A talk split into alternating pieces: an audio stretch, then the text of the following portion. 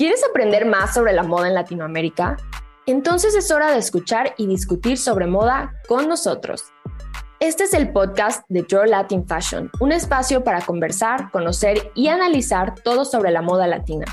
Somos una comunidad para la nueva generación de creativos que, como tú, quieren crear un cambio en la moda desde donde estés. Así que acomódate y descubre junto a nuestro equipo y nuestros maravillosos invitados e invitadas todo lo que no te han dicho sobre la moda. O sí, pero no de Latinoamérica.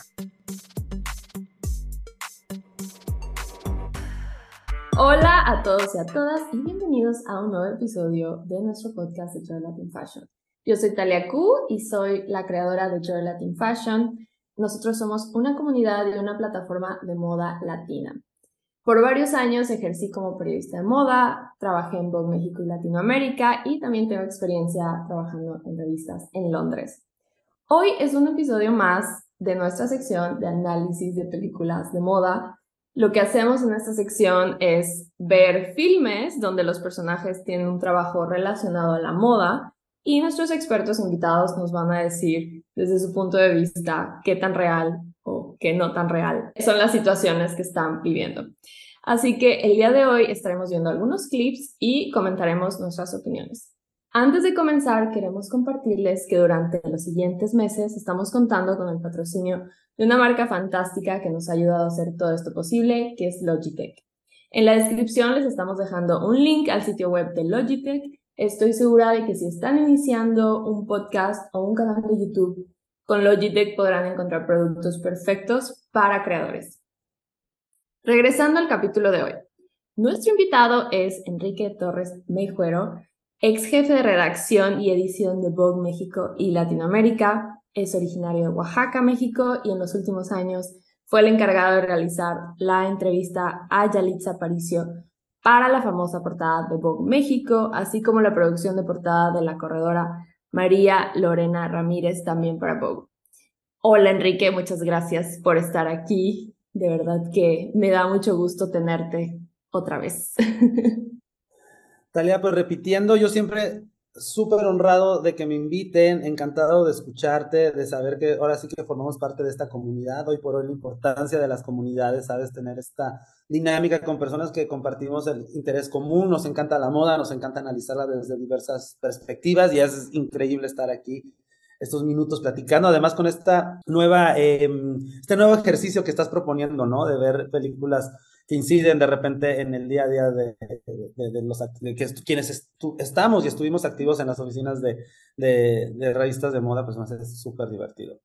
Ay, muchas gracias. Por cierto, Kike va a estar dando un curso en el 2023 de comunicación de moda eh, en el mes de marzo, entonces no se lo pierdan. Vamos a dejar un link en la descripción para que se puedan inscribir y tomar este increíble curso con él. Por ahí me eh, encantará verlos, por ahí, verlas, verlos, verles a todos, porque está bien divertido, la verdad que está quedando muy, muy cool ese, ese, ese curso. Va a estar fantástico. Y bueno, hoy vamos a hablar de esta película que yo creo que la he visto muchísimas veces, ¿verdad? Eh, es de los clásicos del 2004 y se trata sobre Jenna, una chica de 13 años que estaba viviendo como esta fase de la pubertad incómoda, de que eh, quería ser popular y quería encajar con los chicos cool y un día organiza una fiesta de cumpleaños donde ella invita a los chicos populares de la escuela. Las cosas le salen un poco mal y entonces encierra en su closet y pide tener 30 años. Entonces, de repente despierta en un departamento desconocido y en un cuerpo de una mujer de 30 años y resulta que es editora de la revista Boys. Entonces, eh, estas son las escenas que vamos a analizar y la película es 13 Going to 30. No sé cómo se llama en español ahora que lo pienso. Si tuviera 30. Eh, si tuviera ah, 30. si tuviera 30, claro. Si tuviera 30, sí, sí, sí. Kike, tú ya habías visto la peli, ¿qué piensas? ¿Te, gusta? ¿Siempre te gustó? Desde el 2004, que precisamente es cuando la lanza, me encantó. Jennifer Garner en ese entonces era como de, de las actrices como más, más conocidas y tenía como este, eh, un encanto bien, bien particular, ¿sabes? Me gustaba mucho que ella, ella como actriz, como actriz, siempre se separaba como de las demás chicas, ¿sabes? Como de moda, que eran un poquito más como no sé, como un poquito más predecibles. A mí siempre me ha gustado este efecto como distinto y creo que Jennifer lo, lo tenía, ¿sabes? Era como muy divertida, es muy espontánea, ella es muy espontánea y eso me gusta mucho, mucho. Además que a, a nivel actriz es como, tiene todas estas facetas, es camaleónica, pero específicamente en esta, yo en ese entonces todavía no, no, no estaba tan, tan en onda como meterme a la onda de, de las revistas. Pero este, me gustó muchísimo desde que vi así como la idea de que de los 13 pasas a los 30. Yo ya estaba así de cumplir 30 en ese entonces. No, no tan así, pero ya, o sea, ya yo igual como que me imaginaba y decía, híjole, imagínate esto de que pasas a los 30 y cómo tienen que ser los 30 las expectativas que generan. Y obviamente esta chica que como bien lo mencionabas, pues vive esta parte de la adolescencia en la cual no sientes que encajas con nada, con nadie, tu, tu mundo parece que está revuelto, pues de repente llegar y enfrentarte que tienes el trabajo de tus sueños. Bueno, no quiero adelantarme, pero al menos tener esa parte de, de, de unos 30 años como bastante exitosos, exitosos, eh, llevando... eh, ellas son eh, editoras ejecutivas de la revista Poise. Sí, exacto. Entonces, este, es, es muy divertido, ¿no? Además, toda la trama, de repente pasar de tus 13 a tus 30, obviamente con todo lo que conlleva, hoy la veo desde otra perspectiva a mis 38 años, y definitivamente es como, madre mía, sí, hay cosas que digo, ah, no solo a nivel laboral, ¿eh? A nivel 30 años, es como de, sí caemos en esos, este, Oh, sí. Eh, por cierto, ¿qué tipo de revista creemos que es Poise? Porque siento que es un poco entre InStyle y, y Cosmo, ¿no? O algo así. ¿O, o crees que es como un tipo Vogue? Porque es más estilo No. de vida, según yo. ¿no? Es más estilo de vida, y de hecho hay uno de los este, diálogos al final cuando tratan como de reinventar la, la revista, y precisamente Jenna este, platica de que es, quiere que sea como la hermana grande que le platique a la chiquita, ¿sabes? Como que la, la abrace, como que le pueda dar consejos. Entonces, cuando justo escucho eso, digo, bueno, o sea, esa es una, en cuestión de segmentación de, de mercados, sí, definitivamente sería como un, eh, no sé si Cosmo, porque Cosmo va como muy, muy a la onda del sexo, intimidad, lo cual está bien, obviamente. Pero yo creo que podría ser como un style, un tipo, este, InStyle. un style, eh, él, aunque el, la parte del voice, ¿sabes? Como tener un solo nombre, la tipografía y todo, sí es como hacer muchísimo el guiño a, pues te digo, estos títulos grandes. Un poquito Vogue, ¿sabes? Sí, sí, sí, exacto. Como que hace este pum, era como con la, el David Walls Prada, ¿no? Es Runway, es como que tienen este que es nada más como un solo, y desde ahí como que quieren hacer, construir estas imágenes de, de, de, de lujo. Pero siento que por la, los temas, por lo que abarcan, definitivamente que hablan mucho de, del amor, de estos como, como Gossip eh, Magazine y todo eso, sí tiene como un poquito más en style, con guiños a él y todo, pero sí, más, más por ahí, más un segmento este, para, para chavas. Tienen mezcla de, de cosas. Sí, Eh, sí, y bueno, antes de comenzar, me encantaría que mencionaras de nuevo lo de la bolsa, porque fue muy divertido ahorita que nos contaste esto. Y esto no es spoiler. Por favor, No, no voy a spoilear nada porque obviamente quiero que la vea la gente que está escuchando esto. Pero en una de las primeras escenas donde precisamente Jenna está transportada a sus 30 años, este, es muy, muy, muy, muy simpática la, la situación, que se, el contexto que se genera, ella se levanta y todo. Viene como de una noche ahí, creo que de copas locas y todo. Y precisamente está con el novio, solamente que ella pues no sabe, no sabe es, quién ¿no? es. no sabe quién es, entonces este, se asusta tanto de ver este hombre desconocido en su departamento y todo, que pensó que le iba a atacar, entonces lo primero que agarra es como que la ropa y los accesorios que había dejado tirada en el suelo de su departamento. Cuando analizan esa escena, ella saca precisamente un bolso que es, yo creo que es de los bolsos como más reconocibles a nivel mediático, que es un baguette Fendi. Entonces sale con el bolso y con ese bolso pues, con el que se va a trabajar y todo, o sea, se encuentra abajo a, a su antagónico que es esta este, Lucy y, y, es como que la ve y le dice, ok, tu look es medio raro, pero acaso es retro, es como cool, se ve padre y todo. Y anda precisamente con este bolsito, bueno, no con este, ella anda con uno metalizado, pero son estos Fendi este, baguette que yo también lo tengo dentro de mis bolsos que me gustan mucho. Y cuando precisamente lo, lo, lo, compré y todo esto y lo decidí usar, siempre normalmente es como en la ciudad de Nueva York. Me encantaba ir a Nueva York y llevar este bolsito, porque me traía como mucho este recuerdo de, ¿sabes? Estas chicas protagonistas que de repente salen muy a, la ciudad y con esto te sientes armado. Pues aunque hayas tenido la noche más loca y todo, no sé, son esos bolsitos que de repente agarras y este... Son, es bastante cómodo, no le voy a hacer mayor este product placement a la marca ni todo, pero simplemente que son muy, muy cool, o sea, puede, cabe, aquí cabe una vida, pues cabe un capítulo de tu vida aquí para vivirlo, Digo, a mí me, me, me, recordó muchísimo de que lo usaba igual como Nueva York y me encantaba usarlo precisamente porque decía, claro, es como llena, que agarra y como que lo primero que tomas es tu bolso y sales a vivir la vida, ¿sabes? Después de una resaca o de fiesta, metes este bolso, ¿no? Igual lo pueden ver mucho en Sex and the City con Kerry Bradshaw, igual saca su bolso y es como el primer bolso que es como de, lo tienes en el sofá y ¡pum! Sales y le echas como los básicos, tu cartera, bueno, y por tu celular, lo que sea, tus llaves y vámonos, ¿no? Y es como, lo puedes traer aquí así, lo puedes colgar en la mano, lo puedes llevar acá, en fin, pero lo van a ver muchísimo en las primeras escenas cuando Jenna se va a Nueva York, entonces este bolsito creo que podría ser una de las eh, similitudes de lo que llevamos de repente de la fantasía, bueno, de la pantalla a la realidad. A la realidad me encanta. Si quieren un bolso clásico, ahí está ese bolso básico. ¿eh? No envejecen, se los juro que no envejecen, aunque solo tienen estampados y mil materiales y mil cosas raras, porque siempre los reeditan. Todos se ven cool en cualquier momento que lo oyes. Me encanta. Pues bueno, vamos a ver la primera escena. Vamos a enfocarnos más que nada en las escenas como de juntas editoriales y donde estén como en la dinámica de la revista. Ahí está el bolso. Bien lleno. Siempre. E, es, es, esa primera parte, ¿estás viendo donde le ponen a escoger la, la portada?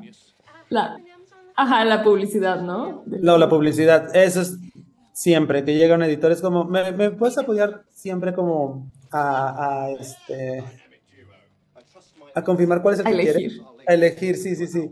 ¿Cuál te gusta más, este o este? Siempre es como algo muy, muy, común Uy, no quiero caer en clichés ni tampoco en marcas nuevamente. Pero eso del cafecito.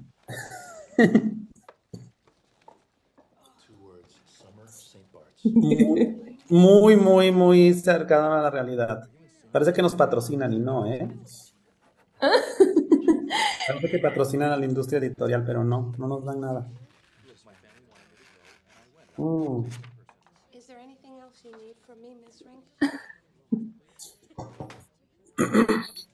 you mean like a favor?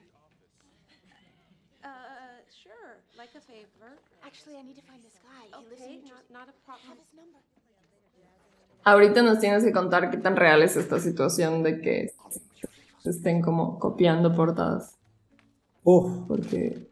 No creas, ¿eh? es una situación, porque sí sucede, sí sucede. A veces no creo que tanto que copien. Bueno, te voy a platicar ahí algunos ejemplos por ahí que trate. Ilustran mejor.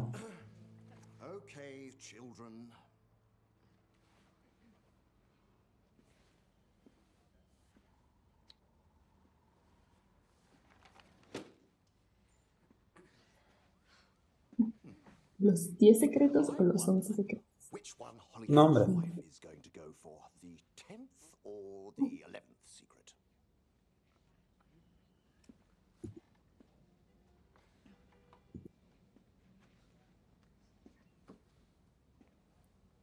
Seven months in a row now they scoop us. I mean, it's like they've got sparkle cams hidden in all our walls.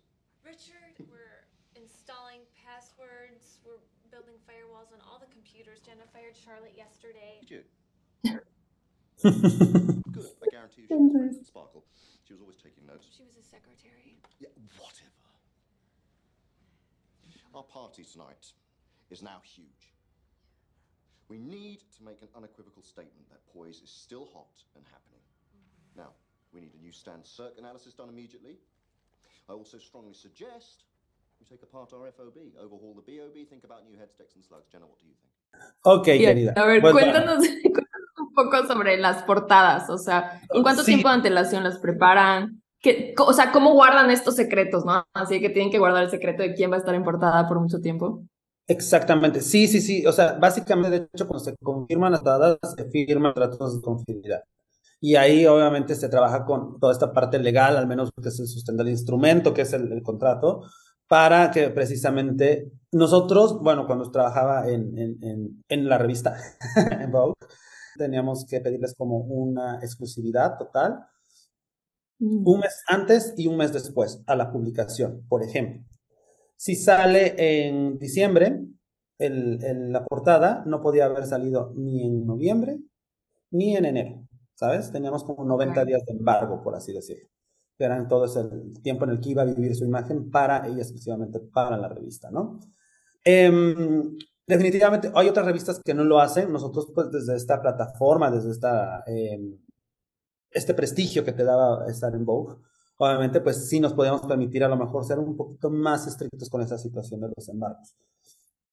Por otro lado, sí veía que, por ejemplo, una vez que se levantaban los embargos de, las celebridades, salían muchísimas revistas con ellos en portada, ¿no? O sea, como revistas un poquito más, más este, mm, no del nicho de, de, de, de Vogue para Condenast, pero pues sí en estas revistas como más, este, pues te digo, una onda tipo New Style, que de repente tenía la misma persona que él, y esos nuevos títulos como digitales compartían la misma, el mismo personaje de portada.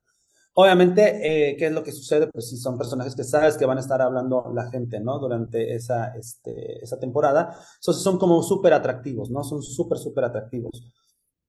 Lo cual obviamente te dicta una lógica de por qué es que todo el mundo quiere tenerlos, ¿no? Únicamente que pues ahora sí que el tiburón grande siempre pues va a agarrar, ¿no? Y lo digo, lo, agarras. Porque pues obviamente no, no en el sentido de que canibalizábamos a ese personaje, no, únicamente era como nosotros si algo tenemos y por algo es que este te hacemos la invitación es porque pues obviamente te vamos a ofrecer un resultado de excelencia, ¿no? Siempre era como esa parte de publicarte, tenerte dentro de esta, del título, es algo como pues básicamente icónico, ¿no? Tenerte en portada, imagínate además, es una portada, eso es algo que va a vivir por toda la vida, ¿no?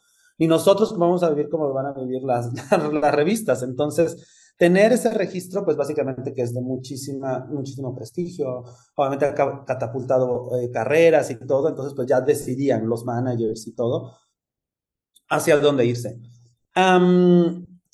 cuando me preguntas con qué tiempo se, se, se, planean las portadas, normalmente es, uf, es que puede ir desde los seis meses, siete meses antes, o sea, de repente sí había con ciertos proyectos que sabíamos que eran los más fuertes, sobre todo los de finales de año, sí se producían, no sé, ahorita desde, sí, sí, sí, junio, julio, una vez que se presentaban las colecciones, eh, Fall Winter, ya estaban básicamente ya casteados los personajes, ¿no? Ya sabíamos qué es lo que iba a venir para el siguiente semestre y ya teníamos mapeados más o menos por dónde nos queríamos ir y con qué personajes básicamente representar, bueno, engalanar, como decíamos, engalanar las portadas, ¿no? Las revistas.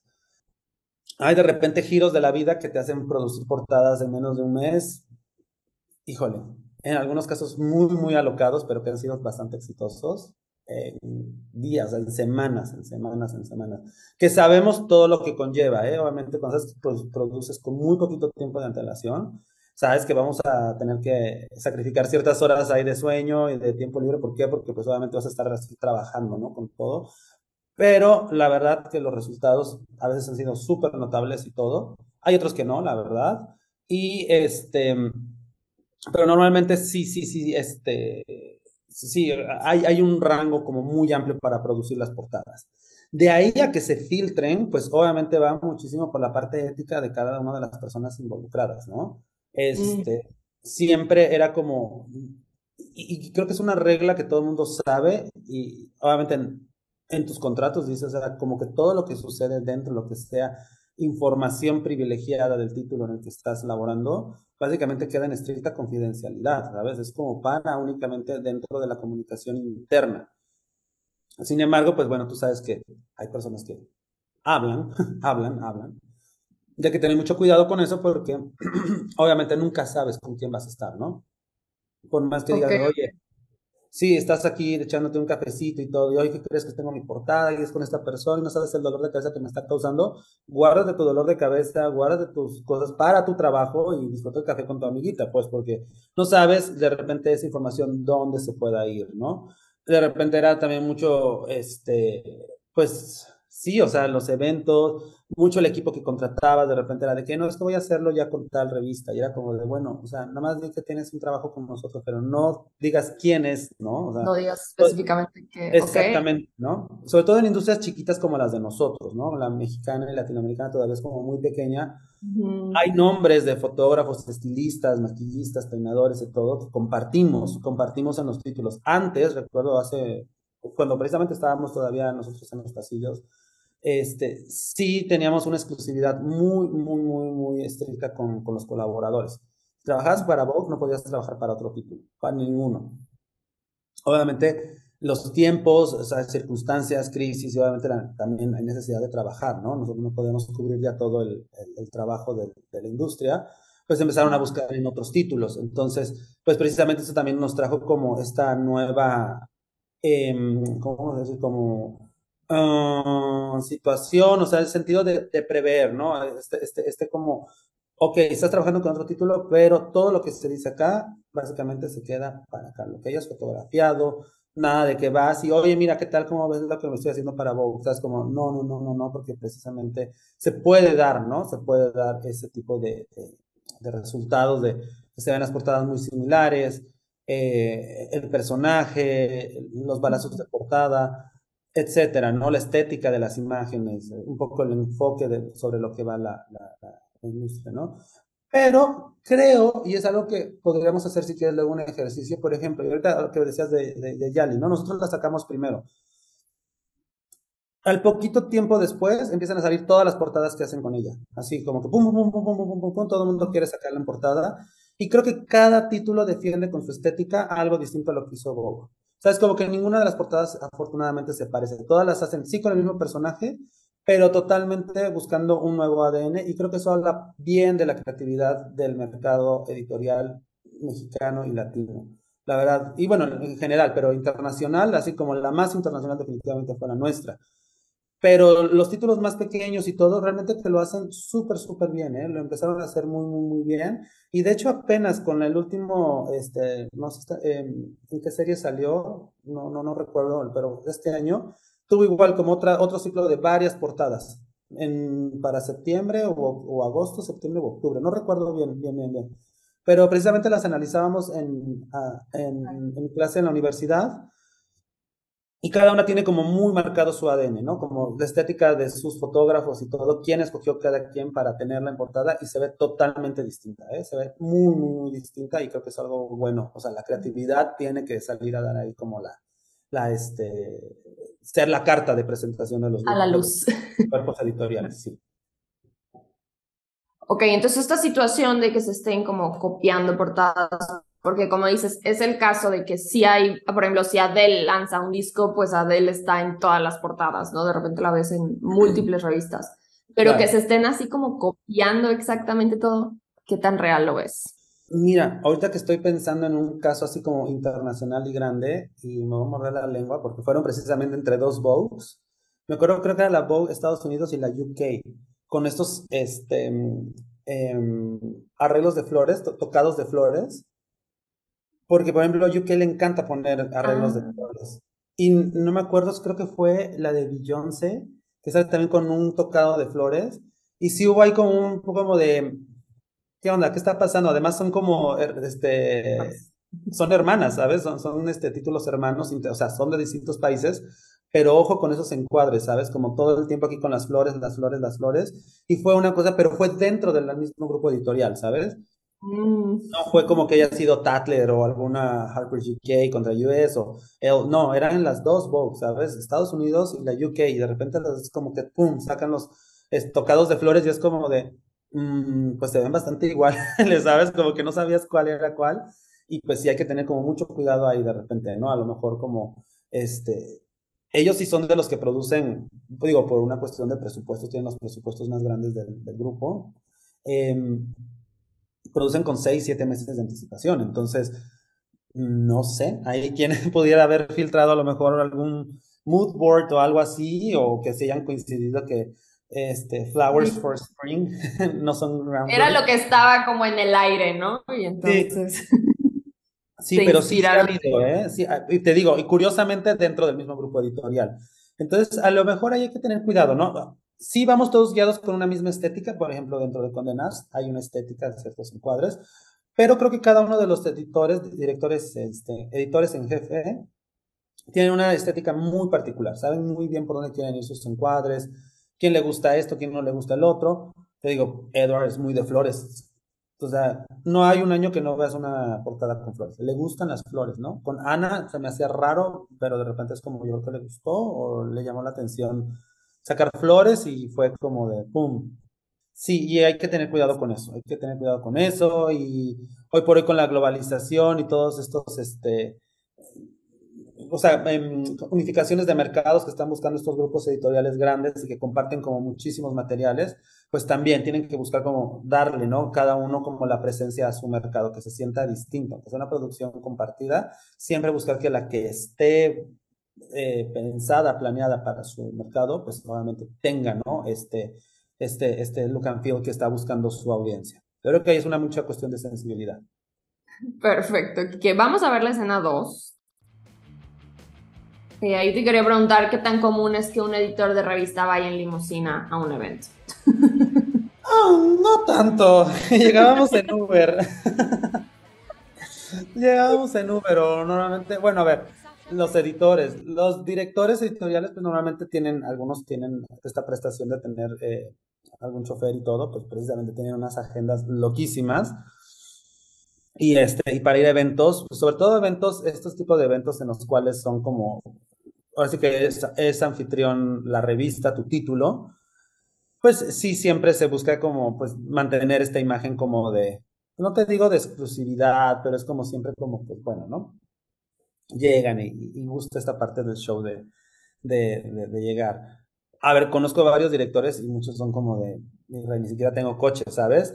¿Qué es lo que pasa a veces? Que, hacen estas alianzas comerciales con luego con marcas de, automóviles que son súper buenos anunciantes y normalmente les gusta tener como este product placement, ¿no? En los ah, eventos. Y pueden, pueden prestar eh, vehículos, sobre todo el vehículo que el cual estén como este, eh, anunciando en ese momento y pues prestan un, un, par de unidades, ¿no? Como pues obviamente sí dan prioridad pues al director, la directora editorial a algunas personas del equipo, pueden ser los editores, o bien como personajes este, invitados especiales que pues, puedan generarles ruido también, ¿no? Con la presencia de que usan su, su vehículo. Claro, ok, ok. no, no, no, no, no, no, no. Por ahí sí, o sea, de repente, cuando viajaban fuera, sí pedían ciertos servicios como de, vehículos privados y todo. Pero llegar así directamente que fuera limusina, no, con que fuera un vehículo pues sí, un vehículo, al menos digo, para los estándares de Vogue tenía que ser un vehículo de lujo, pero de ahí en fuera no, no, no. Oh, ¿Y qué tan, eh, qué tan acertada te parece esta imagen del evento que están eh, colocando aquí en la revista? Digo, yo trabajaba en digital y la verdad siempre que había un evento me la pasaba a trabajar.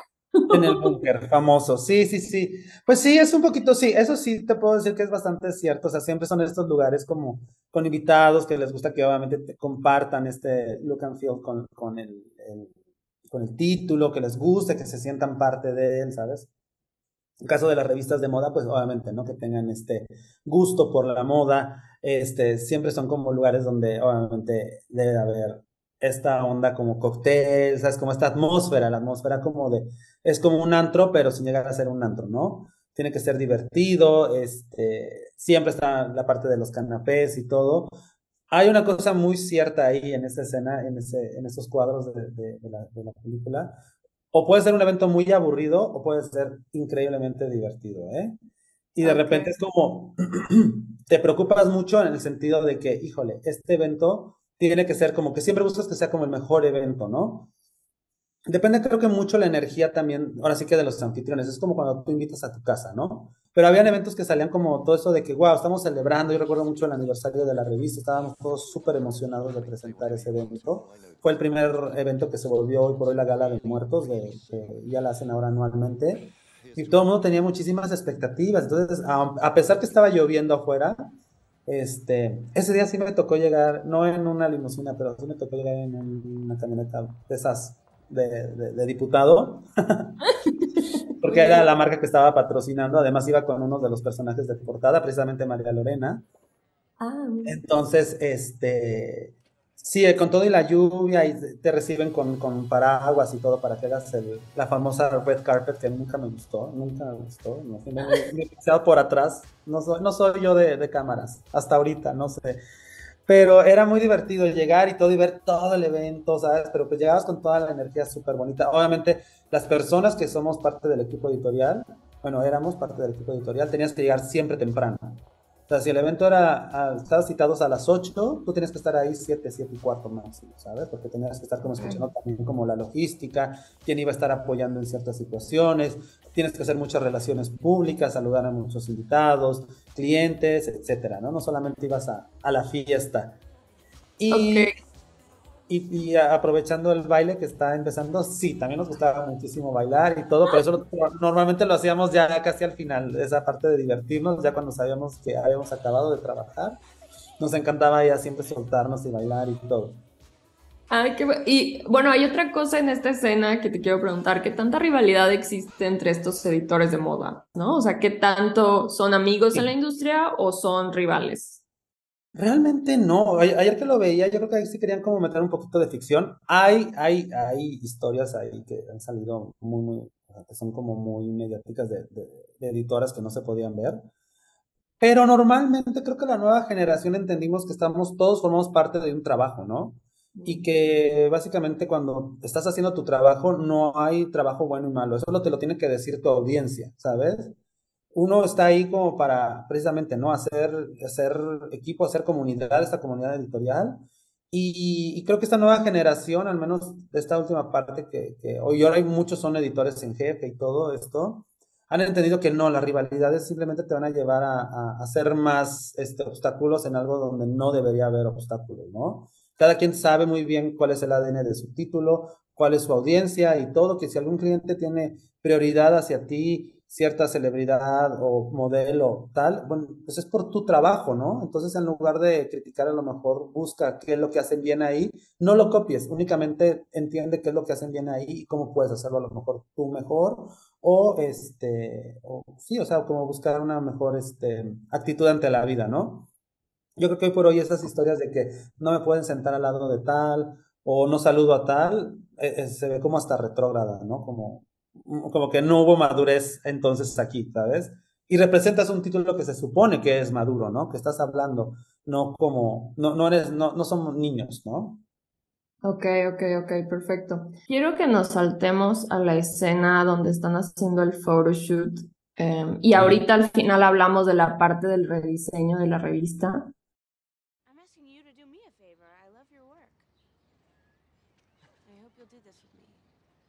O sea, en esta parte me gustaría que nos dijeras como, ¿qué tan real ves esta escena del photoshoot? Siento que es como muy de película, ¿no? Porque todos están como muy divertidos cuando un photoshoot es mucho trabajo.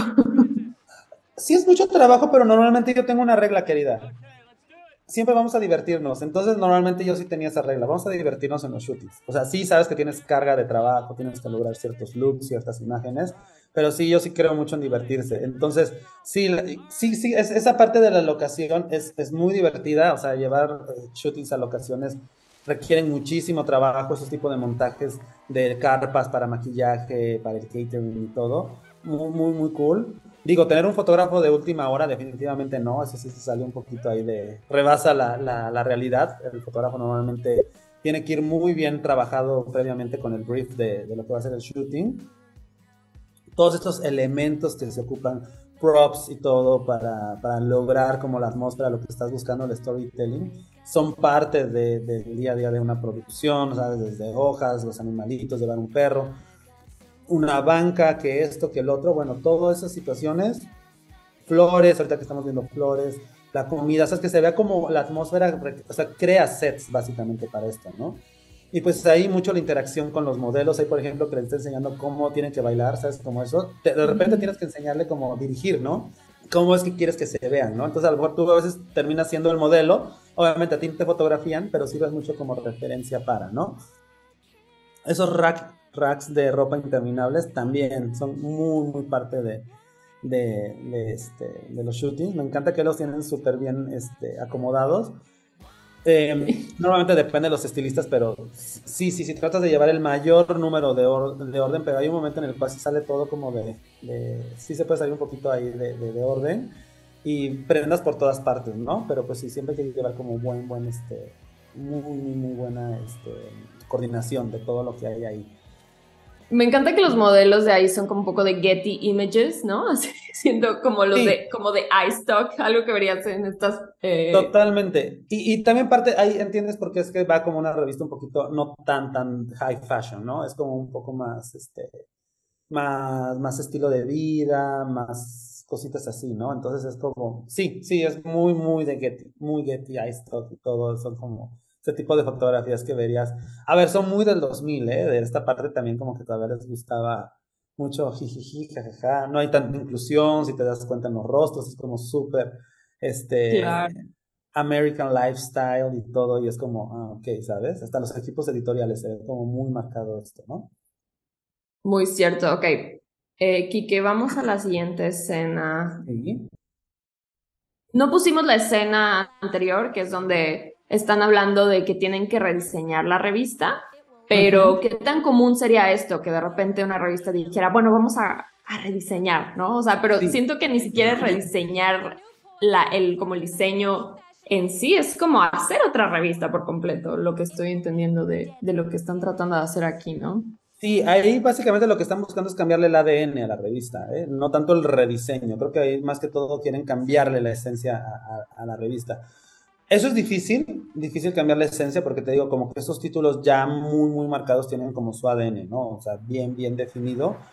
Y normalmente lo que, este tipo de situaciones de cambios de rediseño, algunos, algunos ciertos enfoques, yo creo que eso se podría hacer, como ciertos enfoques de, de, temas, de, de, Sí, sobre todo los temas, los temas editoriales y todo esto, la representatividad que tiene que haber dentro de la revista, sucede cuando hay cambios de directores. Normalmente tienen como esta parte de, ok, muy bien lo que venían haciendo con tal director, directora, ahora es mi momento de hacerlo de esta manera, ¿no? Entonces ahí es cuando normalmente se sienten como más drásticos los cambios. Mucho viene desde la parte de diseño, la tipografía que va a usar la, LED, eh, la, la revista, cuáles van a ser los encuadres que se buscan ahora, este tipo como de, ahí por ejemplo se está viendo el, el mood board, ¿sabes? Es como, pues sí, de repente presentas como mood boards en el sentido de que esto es para mí lo que significa, ¿no? Quiero imágenes más frescas, este, quiero gente sonriendo, que se vean más naturales, menos maquillaje, toda esa situación. Sí es lo que es como un feedback de lo que quieres ver y en cierta manera no cambias el ADN de la revista, pero sí mucho cómo lo va a percibir la audiencia, ¿no? Cómo quieren que te perciba como director, como directora editorial la revista. Mm, okay, Y ahí obviamente viene el trabajo de rediseñar secciones por secciones, ¿no? Cómo se ve bien esto y todo. Eh, ya sea directamente con los equipos de arte, que son una parte esencial dentro de la revista de, moda. Lo veremos en el curso. eh, es súper, súper importante este, toda esta parte, ¿no? La visualización, porque obviamente son revistas visuales, son súper, súper visuales, ¿no? Entonces, necesitas saber bien, bien, bien cómo van a ir, si van a premiar espacios en blanco o van a les gustan como las imágenes que estén como todo el tiempo juntas o nada más que diga una sola imagen y un texto. Te digo, depende mucho, también digo, de la visión ya entre director, eh, equipos de arte y obviamente los editores que den como esta parte de aprobación de, claro, ¿no? Ahí siento que sí puede vivir también mi esencia en este tipo de revistas. ¿Y cómo viste la presentación de los moodboards? ¿Sientes que es algo que sí pasaría? O yo lo sentí un poco como presentación de universidad. Pues acuérdate que ella en su cabeza tiene 13 años. Entonces yo creo que es como, también es como, sí, o sea, ella presentó como haría sus, sus, sus, tareas. sus tareas, ¿no? En, el 87, si no me recuerdo que es donde se queda ella. Entonces, Definitivamente no creo que lo haríamos así. es, un poquito más como la escena anterior con Lucy, que es como una, una presentación, se hacen presentaciones. Bastante, este, pues ya ocupas todos estos medios de multimedia para hacer precisamente como para hacia dónde vas, ¿no? Buscas referencias visuales de algo que te guste y son presentaciones que sí, sí se presentan ante eh, todo el equipo, ante el CEO y los, los consejos editoriales de cada grupo para ver hacia dónde quieres ir, ¿no? Ok, venga. Cuando tú estuviste en Vogue, ¿tuviste este tipo de reuniones en donde estaban sí, ¿De rediseño? Sí. Sí, me tocaron una, dos, una, dos. tres, cuatro, cuatro o cinco, Oh, eh, si wow. no recuerdo. Sí, sí, sí, bastantes. Bastantes de rediseño. Sí, sí, sí, sí, sí. Muy, muy, muy, muy interesante eh, ver, ver los títulos. Cuando empecé, como era como todo, sí, sí, un diseño totalmente distinto, con muchísimas imágenes, muchísimos este, em, balazos de portada. eh, y la- adentro veía la revista y estaba retacada, parecía collage, ¿sabes? Con muchísimo texto y muchísimas fotografías. Luego fuimos por una parte un poquito más tranquila, con un cambio de tipografía, pero se seguía este, manteniendo muchísimo contenido escrito. Eh, luego fuimos por una parte un poco más minimalista, este, con muchas tipografías jugando ahí, con fotografías también interesantes ya en otro, en otro tipo de encuadres. Sobre todo eran fotografías muy, muy grandes, ¿no? Y hasta la última, que es muchísimo texto y fotografías como una o dos, pero pequeñas, que no robaran como la atención del texto. Ok, ok. muchísimos cambios, muchísimos cambios.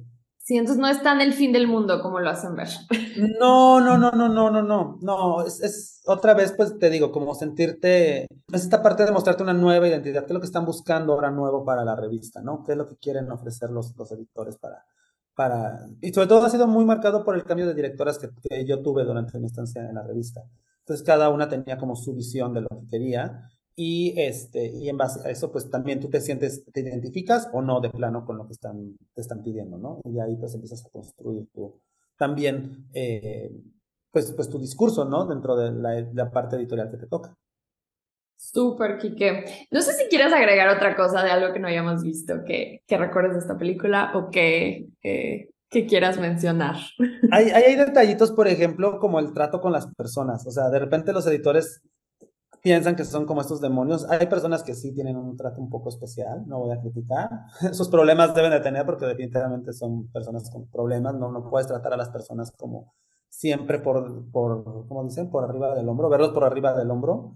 Creo que eso es horrible. Este, esta parte de que las asistentes casi casi les tiembla la mano antes sí, de que esa pobre asistente aterrorizada. Aterrorizada, es como que lo vi y dije, Dios, eso no, eso no, eso no, eso no no te digo que no haya pasado, sí, de repente habían personas con historiales ahí terribles sobre, sobre su, su, personalidad, pero al menos creo que nos están escuchando muchas personas jóvenes y todo, y chicos, ese tipo de tratos, no, no, no, no, traten como los tratan a ustedes, ¿saben? O como les gustaría que los trataran. Entonces, sean siempre empáticos, sean profesionales, es una parte súper bonita de, estar trabajando, que te recuerden como una persona de que siempre tenía una sonrisa, y a veces si no tienes una sonrisa, es un al menos como, disculpa, es esto, este, y gracias, a lo mejor, mejor búscate, vete a caminar para que se te baje el mal humor, pero pues no, no te desquites con las personas que están también ahí o abusando tú desde tu posición de, trabajo, ¿no? Otra cosilla es este, las oficinas llenas de papel, definitivamente. Hoy, por hoy ya también se apremia muchísimo el uso razonado de papel. Las, oficinas de los editores parecían este, mares de páginas y de revistas por todo. Eh, los obsequios que hay siempre en la revista y que llegan, sí es cierto, eso siempre hay bolsitas de obsequios esperándote para, pues son parte de, de agradecimientos de los clientes o que te invitan para probar ciertos productos, es muy cierto. Ya hablábamos del café, que eran de las cosas que cuando lo vi dije, madre mía. ¿Sabes? Este, casi 10 años, 2004, 2013, ya casi 20 años de esa película y todavía seguimos usando ese, ese termote de café para iniciar tu, tus mañanas. Mm, Un clásico. Ya sé con qué quiero terminar. A veces sí te terminas enamorando de los fotógrafos. Esa es la escena más real entonces. Sí, son muy encantadores. No sé qué pasa con los fotógrafos y a lo mejor ahí podrías este, entrevistar a una querida amiga que tenemos en común, a Bárbara, que fue su directora de la revista y que terminó casándose con uno de los fotógrafos. De ah, ¿en serio? Sí, a César, a su esposo, lo conoció en, dentro, estando de, en la producción, en, en Vogue, en una producción. Pero no voy a ventilar más. Pero normalmente siempre existe este crush ahí con los fotógrafos. Tienen algo que son muy encantadores. No sé si es también como esta cercanía emocional, artística que, que, que, que, existe obviamente tú como editor y con el fotógrafo, que además él va a materializar tu visión. Hace ese bonding, ese vínculo, y que de repente es como dices, ay, qué encantador, ¿sabes? Como es súper encantador este niño. Este, o estas chicas, porque también hay fotógrafas encantadoras y todo, y no sé por qué de repente termina ahí el flechazo, ¿sabes? Y digo, yo, yo, yo no, no, anduve con ningún fotógrafo, pero de repente sentía como que me ponía nervioso con ciertos nombres ahí en set. Y todo el mundo siempre decía como de, ay, oye, este, ir a tal persona, por ejemplo, recuerdo mucho a Alex, Alexi Lubormisky.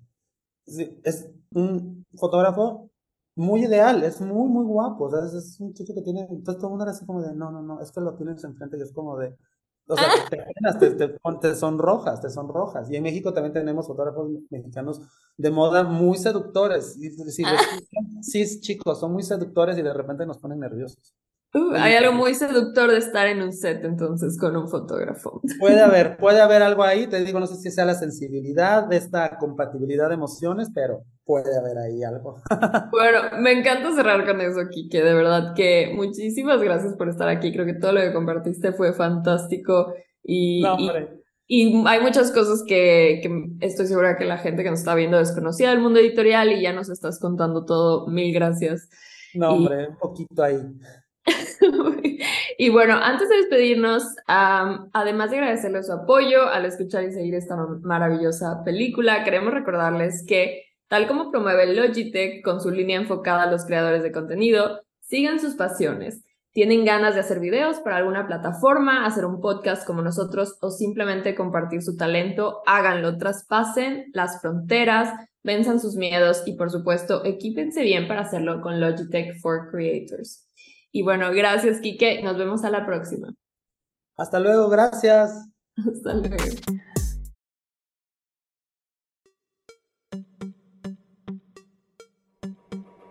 Gracias por ser parte de nuestra comunidad. Esperamos que hayas disfrutado este episodio al máximo.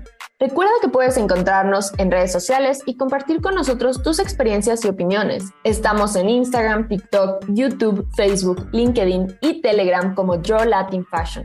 Puedes recibir más información y conocer sobre nuestros cursos en www.yourlatinfashion.com. Nuevamente, gracias por todo el apoyo. Comparte este capítulo con alguien que también quiera ser parte de nuestra comunidad. Nos vemos en un próximo episodio.